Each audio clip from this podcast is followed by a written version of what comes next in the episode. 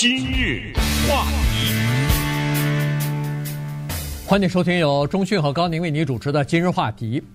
联合国的这个人口调查司啊，他们在礼拜三的时候呢，公布了一个数字，还是说在十一月十五号啊，就是星期二的时候呢，全球的人口已经突破了八十亿啊，这个是一个呃了不得的一个数字哈。这个呃一百多年前的时候，人口只有差不多不到十不到二十亿哈，结果现在呢，已经到了八十亿了，超增增长了四倍。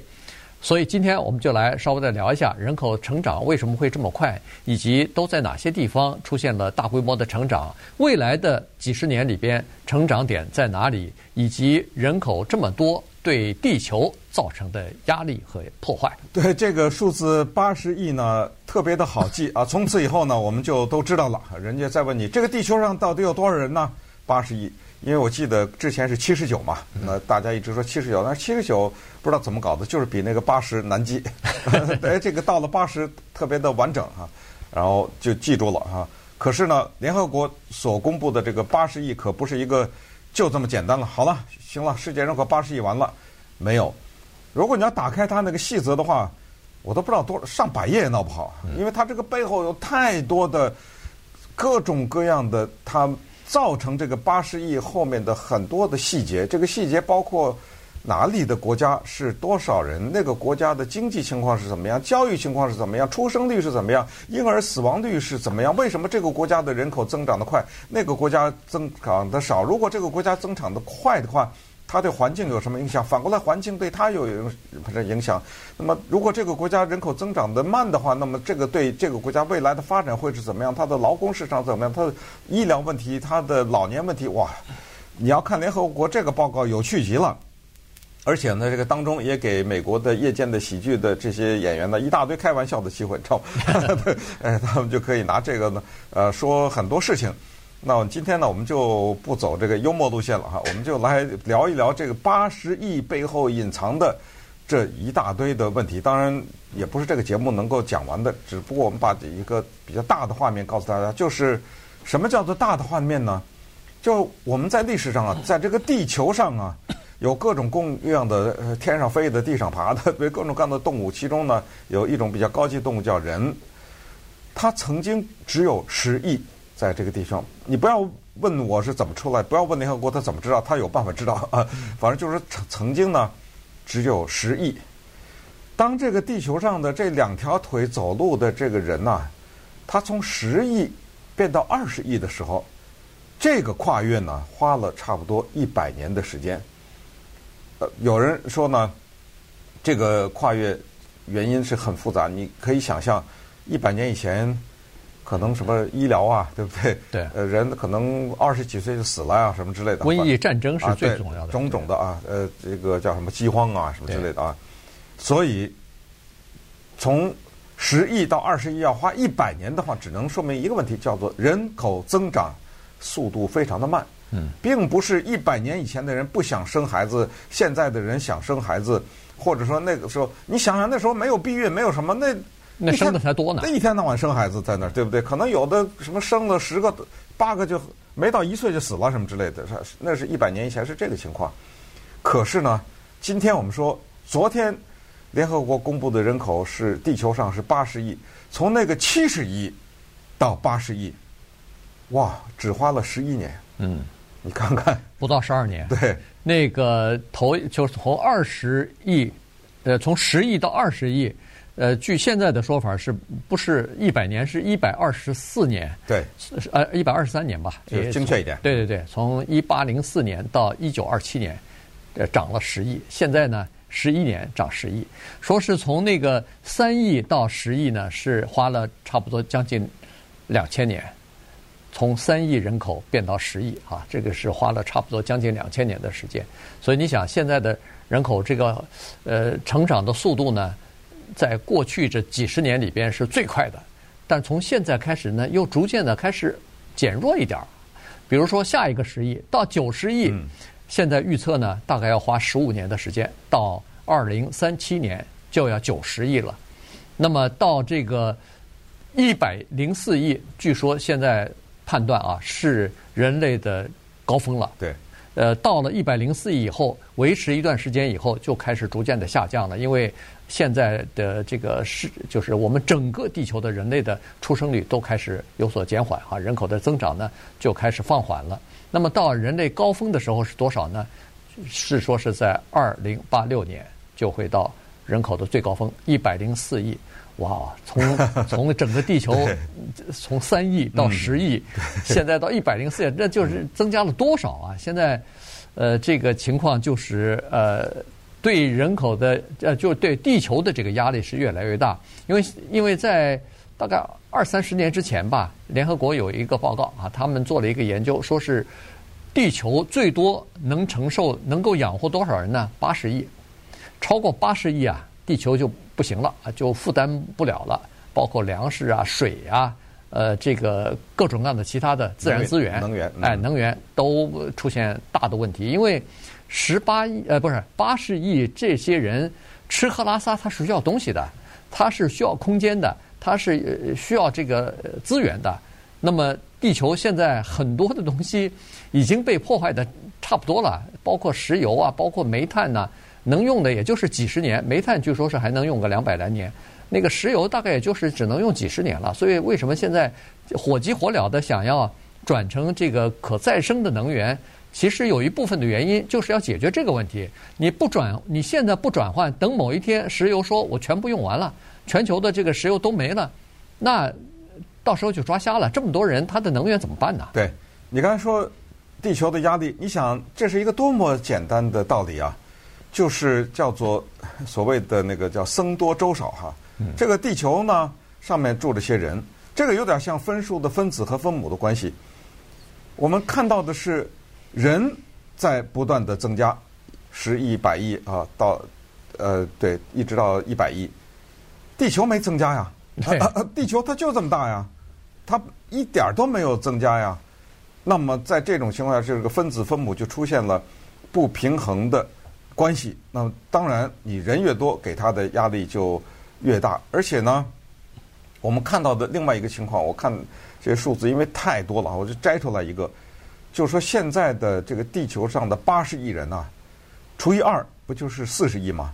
有一半的人集中在七个国家。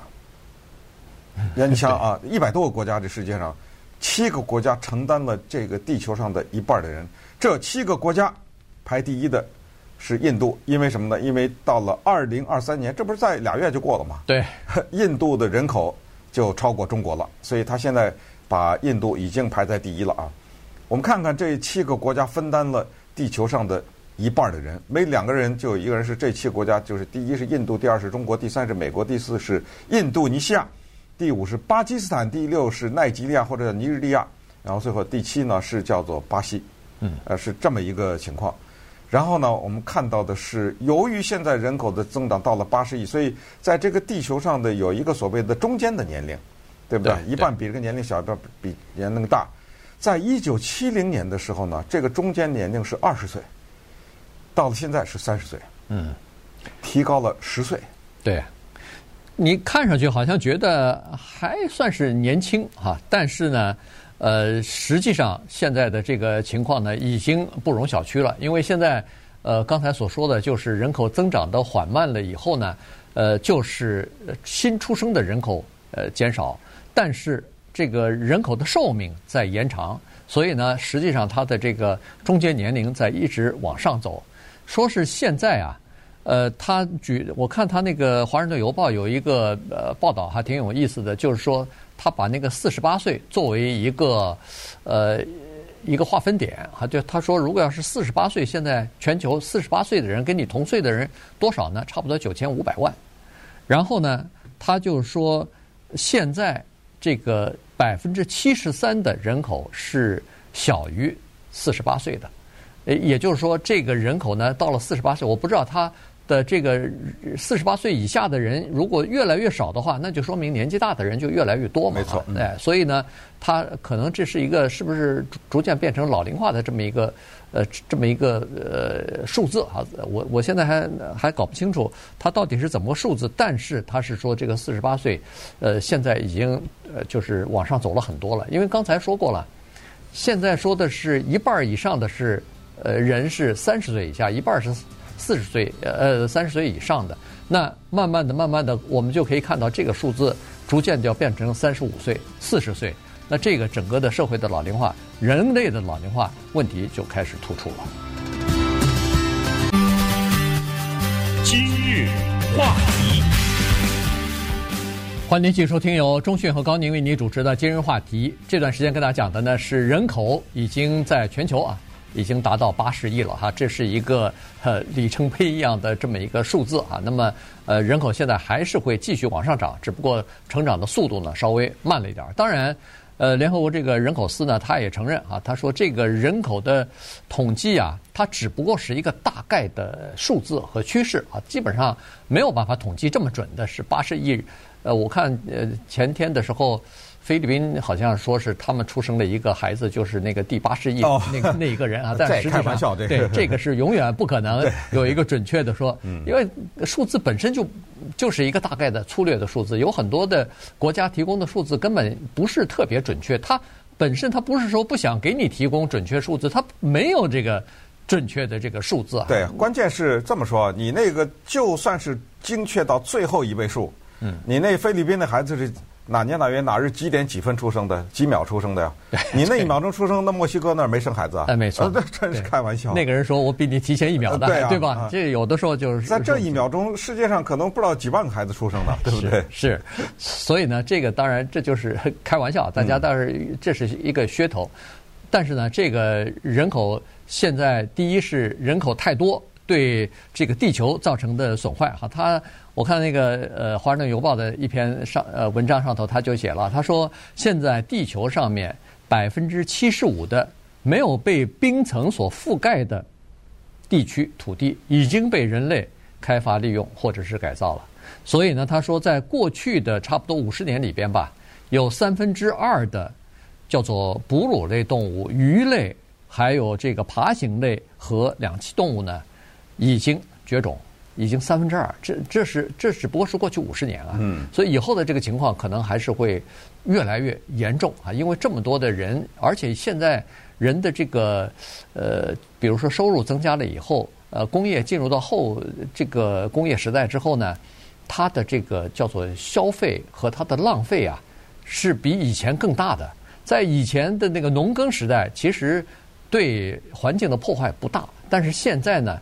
你比如说排出的废气、排出的废水、排出的各种各样的，你使用的这个农呃化肥，你使用的各种各样的这种呃激素成长激素等等的，为了养活这么多人，它都是有后遗症的。它不是说哦，你用了以后它就有新的生产出来，你用了以后很多东西要排出去。现在光是废物的处理，在全世界各国都是一个非常头痛的问题。嗯。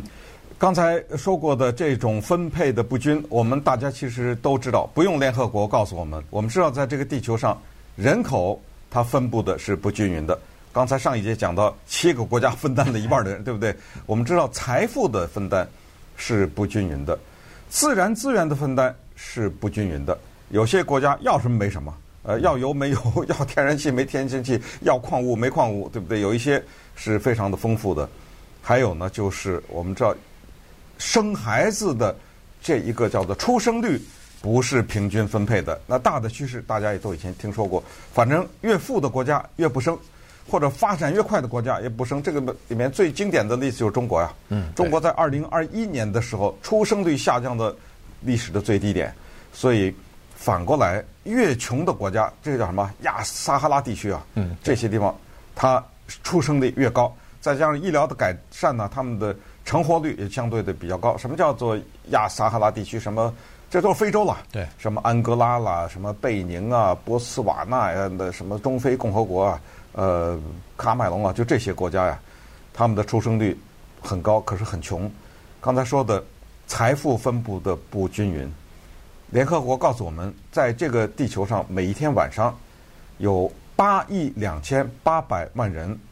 吃不饱饭，这个呢，在英文有一个特别的习惯的表达法，叫做 “go to bed hungry”。嗯，就是有八亿两千八百万人呢是饿着肚子睡觉的，这挺精确的这个数字。到了八亿两千八百万嘛，对不对？嗯，就是这样的。所以，另外一些国家呢，是想办法减肥，这就是消耗掉吃多吃的东西。那么刚才说的那种低收入的国家呢，它面临是这样的问题。你想一想啊，这就像是一个家庭，是一个穷人和一个富人是一样的。首先，他面临的是这孩子生下来以后，他有一个叫做基本的公共健康，得打个什么预防针呐，对不对？对有一些基本的，这个得有吧？你看，听着啊。第二，稍微大一点，得受教育吧？这是第二。第三，他受完教育以后，他总得找个工作吧？嗯。然后在整个的过程中，他不得喝水吗？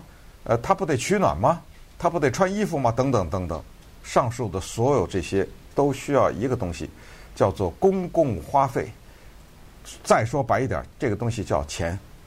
那刚才说了，是那些穷的国家在不断的提供这些孩子，而穷的国家所没有的就是钱。那么，于是，在未来其实已经在发生，但是未来会更加的凸显，因为发展中的国家和有钱的国家不生孩子，就是叫做人口的迁移。所有的国家，它就会重新制定它的移民政策，那就是我们以前多次讲过的。当你的移民政策修改的时候，就是不是排斥，而是要吸收，因为你国家的年轻人没有了，他不干活了，老人没人养的时候，他不光是一个两个腿走路的人走进来了，他带来的叫多元这两个非常可怕的字，呃，这是带引号的，因为很多的。保守派的人非常怕这个东西，因为让他的过去的这些价值观念就不纯了。这些人讲的你听不懂的话，长着你和你不一样的样子，戴着袍、戴着帽子、披着围巾、穿着袍子，有着不同的宗教信仰，吃着不同味道的东西，那个吃的东西的味道你觉得很难闻，等等等等。你想想，这个改变是多么的深远呐！嗯，呃，但是随着人口老化的问题越来越严重啊，出生率越来越低，甚至出现负增长的这个情况，这当然。我们的有生之年是看不到了哈，大概是在二一零零年以后的事情了。但是我们的有生之年，我们看到的是过去啊，没错，对不对？就在我们这辈子，这世界这是翻天覆地的变化呀。对，所以我的意思就是，到那个时候，老年化的情况越来越严重的时候，那移民不是像现在被排斥了。我觉得在那个时候是抢手了，因为很多的国家它要靠移民。来弥补自己国家的人口的负增长和年龄的年龄老化的这些问题啊，所以当然在那个时候也可能，人家现在的低收入和比较贫穷的国家，人家也开始发展起来，人家开始富裕了，富裕以后人家也不愿意多生孩子，于是当然这个也可能会出现另外一个情况，就是所有整个人类。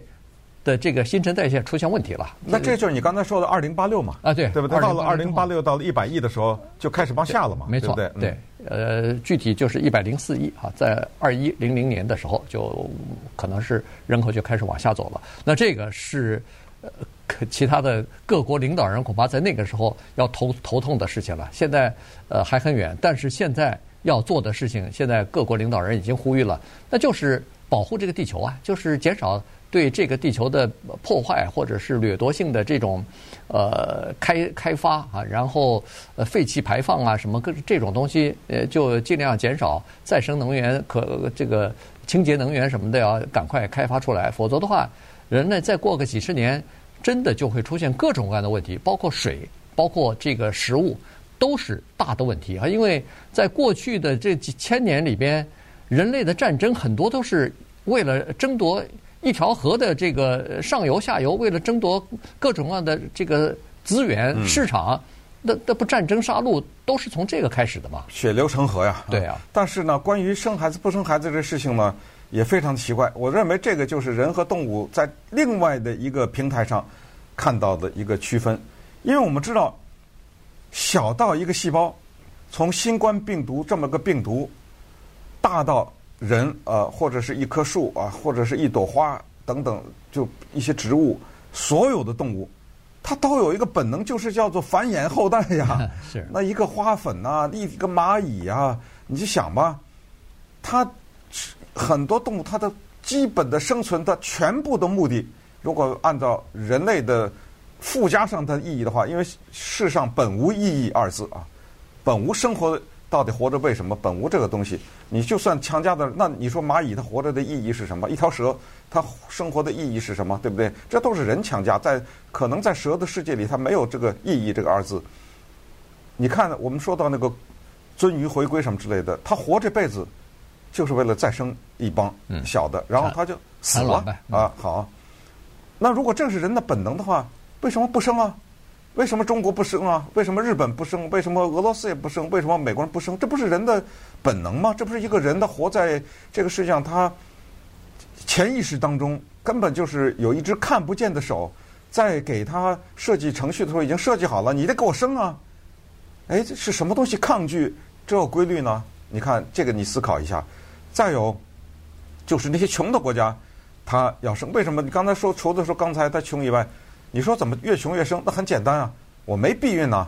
嗯，这个避孕它需要知识，它需要药物啊，它需要一些使用一些避孕的工具，对不对？要钱啊，要钱，关键就是钱呢。啊，我也没有这办法。然后堕胎啊等等，这个背后又藏有宗教的原因，对不对？某些国家它的宗教又不允许等等。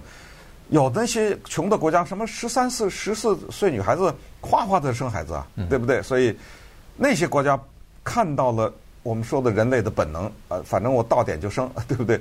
那些国家不，那么可能这又得出另一个结论，就是对于人当发展到某一个阶段的时候，他就小小的超越了那个我活着的目的或者那个最可怕的意义这两个字，还不是为了生，还是为了我活得好一点。对，我为了活得好一点，我就选择不生。哎，嗯，你说这个跟其他动物就区隔开了吧？你这蛇，它活得再糟糕，它也得生啊，对不对？你看那个北极熊饿的那个 皮包骨了，它还那儿要寻找配偶呢，对不对？对，呃，人类他有了这个思想以后啊，他当然，呃，这个比如说是自私的念头也就出来了嘛。但是自私这是一个很负面的字，你知道吗？呃，没错。但是它未必是一个坏的字，对，对不对？没错。谁谁不自私啊？对，有一本科幻，呃，不是叫科幻了，一本这个呃科学的叫普普及科学的这么一个，呃，就叫自私的基因啊。这这对对，这是那个英国的生物学家嘛？对，他他从这个一个人的基因，从人类的发展就开始说起，这个自私其实它不一定是坏事儿。他啊，他他是呃，为了保护自己，为了他他那本书的全部就他必须不是坏事。对对对，所以他人类才可以繁衍开来，人类才可以发展到现在哈。他基本上呃讲的就是不能全是为了后代，呃自己就牺牲掉自己了。现在越来越多的人都是活在当下，为了自我，所以他少生一个孩子。他因为他看到了这个生孩子。呃，对他是一辈子的牵挂啊，而且要付出这么多，然后再加上反正是各种各样的社会的、家庭的各种各样的原因吧，呃，以至于很多年轻人现在就是不太生孩子。所以你看现在，哎呀，人口到了八十亿了，呃，从七十亿到八十亿花了十一年，这么多人呃出生在这个世界上，你再问问身边的人，哎，这怎么？我想要抱个孙子，怎么就这么难呢？对，我想抱个孙女，怎么就这么难呢？怎么不是我的孩子他们想要生孩子呢？而是都是别人的孩子在生孩子啊？对，呃，不过你刚才说的那个书啊，《自私的基因》，这个是就是 Richard Dawkins 嘛。他不过我要提醒大家，他是一个现在人类上最大的无神论者的一个 呃一个领军人物了啊。呃，所以他的全部的毕生的精力都投入了投入到要证明一件事情，就是没有上帝。